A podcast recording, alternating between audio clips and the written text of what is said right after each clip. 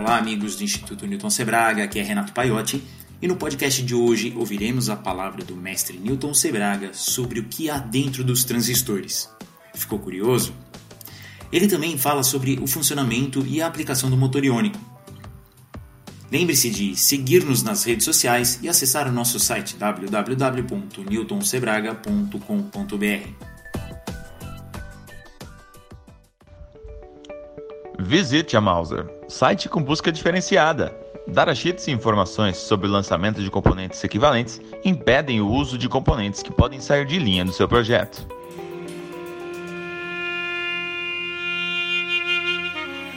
O mundo das descobertas científicas, agora no INCB. Vamos falar hoje em nosso podcast de um assunto muito interessante relativo à astronáutica e a tecnologia eletrônica. Vamos falar do motor iônico. A ideia do motor iônico não é nova. Ela vem lá dos tempos de Faraday, de Tesla e de outros que fizeram algumas brincadeiras com altas tensões. Todos vocês que estudaram física e eletricidade, no capítulo de eletrostática devem estar se lembrando do efeito das pontas. Se nós tivermos um objeto que tem uma ponta ou uma, super, uma superfície que tem uma curvatura maior do que outra, as cargas elétricas tendem a se acumular nessa curva e, se forem suficientemente densas, a tensão for muito alta, elas escapam. Esse escape é facilitado justamente pela existência também de uma ponta. Então, esse escape de cargas ele tem um efeito interessante. Ele pode produzir força mecânica.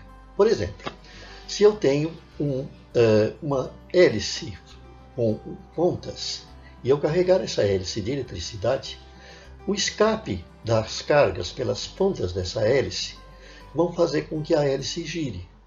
É o chamado torniquete elétrico. Vocês podem encontrar isso na internet, podem encontrar isso no meu site e podem encontrar nos livros de física. É o princípio da ação-reação. As cargas escapam pelas pontas do objeto ionizando os átomos do ar que estão nas proximidades, que então são repelidos com uma força. E a repulsão da força, num sentido, num sentido atuando nesses, nessas cargas, faz com que o efeito contrário seja produzido. Surge uma força de igual intensidade em sentido oposto, como vocês estudam pela lei de Newton. Vejam então que é possível você obter propulsão a partir da eletricidade. Basta ter uma ponta, alta tensão e algum tipo de gás ou de, ou de elemento uh, físico, pode ser grãos de poeira, que você possa carregar com essas cargas que escapam e produzir uma força de repulsão. Esse é justamente o princípio do motor iônico. Se vocês quiserem, vocês têm um projeto prático em que vocês podem montar um protótipo que funciona com mais de 40 mil volts para demonstrações e que está lá no meu site. Mas interessante é que a NASA já usa esse tipo de propulsão no espaço. Por quê? É, no espaço, você pode impulsionar uma carga, um foguete, com forças muito pequenas. Lá não existe o atrito. Se essa carga, que for um satélite, um foguete ou alguma coisa lá em cima, eh, estiver bem longe da Terra, bem longe já da estação gravitacional, você pode fazer um deslocamento dela pequeno com uma força muito pequena. Você pode simplesmente encostando o dedo modificar, por exemplo, a trajetória de um asteroide. Vocês sabem disso porque é um dos planos da NASA para proteger a Terra. Encosta-se o foguete no asteroide pequena propulsão e ele muda de órbita, muda de trajetória. Mas no caso do motor iônico, nós temos uma coisa muito interessante a considerar. A força que ele produz é extremamente pequena. Nós temos que colocar um propulsor, uma fonte de alta tensão, e jogar um pouquinho de gás nas pontas para que surja a força de repulsão pela ionização. Mas acontece um fato interessante. Essas cargas elas sofrem uma repulsão numa velocidade que permite que elas alcancem uma velocidade extremamente alta. Então, na teoria, um foguete iônico pode alcançar um terço da velocidade da luz. ou alguma coisa perto de 80 mil quilômetros por segundo. Uma viagem num foguete iônico, ela demoraria da Terra à Lua 3 segundos quando ele estiver na máxima velocidade. Mas justamente esse é o problema, a máxima velocidade. Como a força de propulsão é muito pequena, demora para ele acelerar. Começa devagarzinho, começa com uma velocidade muito pequena, porque a força é mínima. Então é necessário uma força para retirar ele do repouso. E como essa força é pequena, ele começa com uma aceleração muito baixa. Ele tem uma aceleração baixa que é dada pela força que a propulsão tem. Essa força se mantém constante, mas a velocidade ela aumenta muito lentamente. Então, para que ele alcance esses 80 mil quilômetros por segundo, pode demorar meses ou até anos. Então, o foguete iônico não é apropriado para viagens curtas aqui no nosso sistema solar, porque não dá tempo de ele alcançar essa velocidade máxima numa, veloc... numa viagem à Lua. Ele é útil para as viagens muito longas. E é isso que a NASA está pensando, justamente. Nós poderemos usar os motores iônicos para as viagens lá para os confins do sistema solar. Quando a gente desejar explorar Urano, Netuno, e o que vier depois, que segundo tem, além de Plutão, existem ainda alguns outros objetos interessantes, ou ainda para ir até a estrela mais próxima. Uma viagem até Alpha Centauri, por exemplo, que é a estrela mais próxima, do lado dela está a próxima Centauri, ela demoraria, na velocidade da luz, quatro anos. Com um foguete iônico, acelerando logo, nós poderíamos fazer essa viagem aí em um ano e meio ou pouco mais. Então vejam que ainda é muito prematuro a gente pensar em motor iônico para as viagens espaciais. E aqui na Terra ele é inviável, porque aqui nós temos a resistência do ar e ele mal sairia do lugar. Ele teria uma propulsão extremamente pequena para estar disponível para movimentar alguma coisa. É, uma aplicação prática que ele já encontra é no posicionamento de satélites. Os satélites de comunicação eles precisam ficar com as antenas viradas para a Terra. Vocês sabem disso. Só que com o tempo eles saem de posição, ou por diversos outros motivos. Às vezes é o impacto de um pequenino meteoro, às vezes é a própria pressão da luz solar, e ele pode com o tempo ir perdendo o seu posicionamento. Então, já se usam pequenos propulsores iônicos nesses satélites para recolocá-los em posição. Eles são acionados aqui da Terra e facilmente eles conseguem girar no próprio eixo, mudar de posição, um satélite de comunicações. Para esses, esses propulsores, nós temos a vantagem de precisar apenas de um pequeno tubinho de gás para jogar esse gás nos bicos eh, propulsores, nos bicos de alta tensão, e é óbvio um gerador eletrônico que gere altas tensões. Na prática, vocês podem fazer um, um motorzinho iônico usando um gerador eletrostático, uma fonte de alta tensão ou uma bobina Tesla.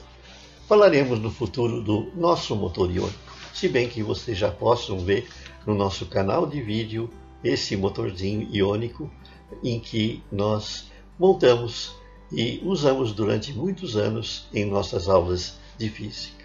Muito obrigado. Palavras do mestre Newton Sebraga. Nosso assunto de hoje são os transistores. Todo mundo usa um transistor, todo mundo sabe o que é um transistor e sabe também que eles são disponíveis em diversos tamanhos e formatos. Em invólucros pretos com três terminais, que são os transistores de baixa potência, aqueles que são usados em circuitos em que as correntes são pouco intensas e também as tensões relativamente baixas. Temos aqueles de média potência, que vêm em invólucros maiores, que são dotados de recursos para você fixar ele num dissipador de calor porque quando funcionam, eles vão gerar uma certa quantidade de calor que precisa ser dissipada, pois senão eles esquentam demais e vão acabar por queimar. E nós temos finalmente transistores de alta potência que são dotados de invólucros de metal, também com recursos para que se faça uma montagem num bom dissipador de calor. Todo mundo também conhece aqueles transistores SMD, que são muito pequenos e que são montados em placas uh, onde eles ficam soldados na superfície, pois eles não contêm terminais. No fundo, todos eles têm a mesma tecnologia de fabricação. O que muda é o tamanho, o invólucro e as características elétricas que esses componentes apresentam. Se tiver a paciência um dia e pegar um transistor queimado, você pode quebrar o invólucro dele, aquela parte preta, e você vai descobrir o que ele tem dentro. Mas se você não quiser fazer isso, eu vou contar agora o que, que há dentro de um transistor.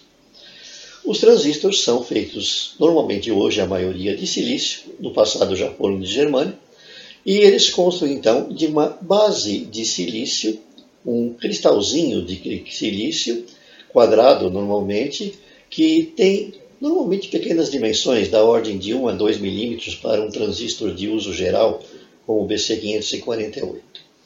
Por um processo especial na fábrica, são gravados os padrões ou linhas que vão determinar as regiões uh, semicondutoras. É o PNP.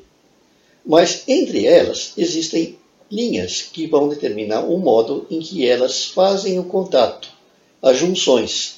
E essas junções podem ter os mais variados desenhos, conforme o transistor seja de baixa frequência, um transistor de áudio, ou se a gente quer maior ganho, ou o transistor é de RF, então tem de ser um transistor rápido, um transistor de comutação, um transistor de potência, que precisa ter regiões de coletor maior para dissipar mais calor, e assim por diante.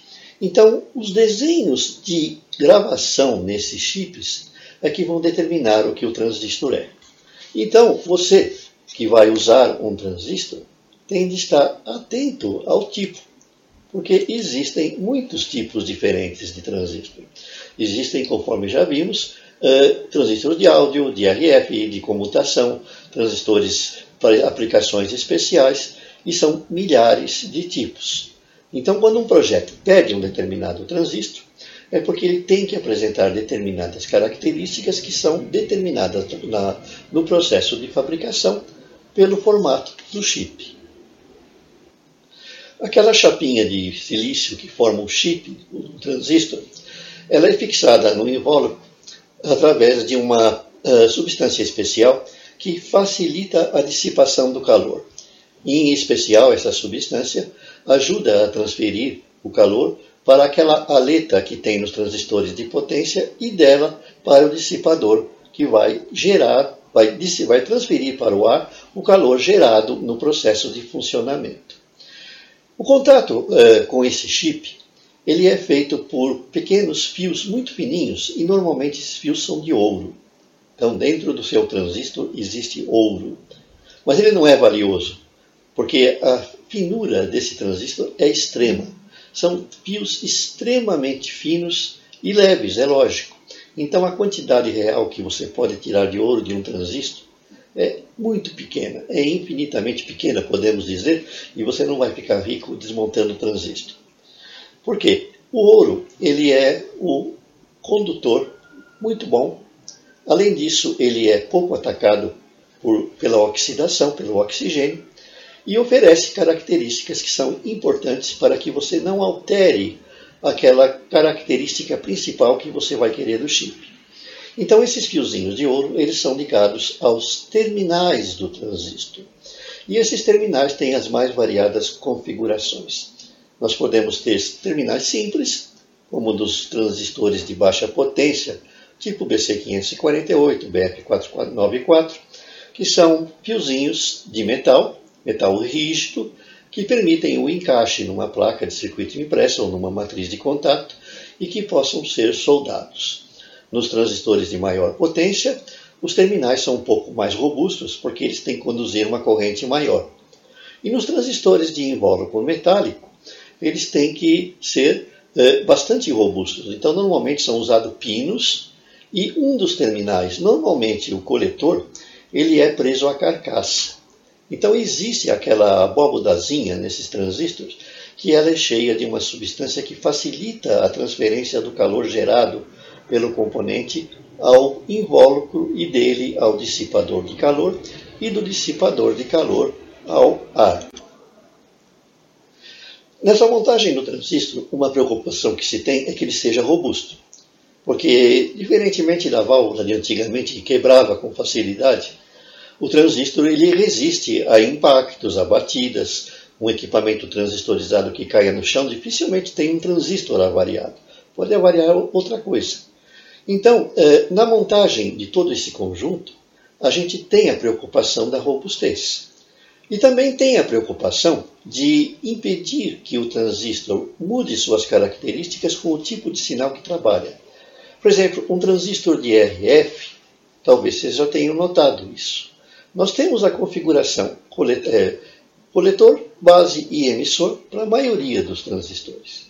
No entanto, num transistor de RF é base, coletor, emissor. O coletor fica no meio. Isso não é, é feito à toa, tem a sua razão.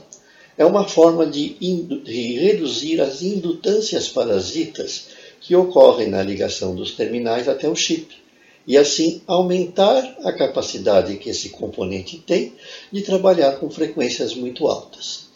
Então vejam, aquele cristalzinho pequenininho que tem dentro daquele componente pequenininho que você usa, que está acostumado em todas as suas montagens, tem muita história para contar. Os projetistas dos chips, os projetistas dos transistores, eles fazem um curso de física dos materiais é um curso dado pelo Instituto de Física. Você vai estudar isso na física, onde você vai aprender como criar os chips. É na física dos materiais que saem os cientistas, os desenvolvedores, os projetistas dos circuitos integrados. São eles que vão tra trabalhar o desenvolvimento de novos materiais, novas técnicas de dopagem, eh, enfim, é uma ciência bastante avançada que leva à produção dos componentes. Então não é só a eletrônica que tem o valor hoje para a tecnologia. Nós temos diversas ciências que entram aí como suporte para a criação dos novos componentes, dos novos materiais. A física dos materiais também ela trabalha com outros tipos de componentes, como os LEDs, como os lasers, como os circuitos integrados, de lá saindo as estruturas que vão gerar componentes avançados que as fábricas vão fabricar. Enfim, um transistor é muito mais do que a maioria de vocês pensam. Nós voltaremos futuramente com uma nova conversa de tecnologia com vocês, falando das características que um transistor deve ter e como que a gente interpreta essas características para escolher o componente ideal para o nosso projeto. Isso sem se falar nos componentes SMD, que eu não tratei ainda, onde os terminais são praticamente eliminados, mas o restante das características, como no caso dos transistores, se mantém. Até breve. Mauser Electronics. Compre seu componente com atendimento em português. Ligue 0800 892 2210. Compre com confiança.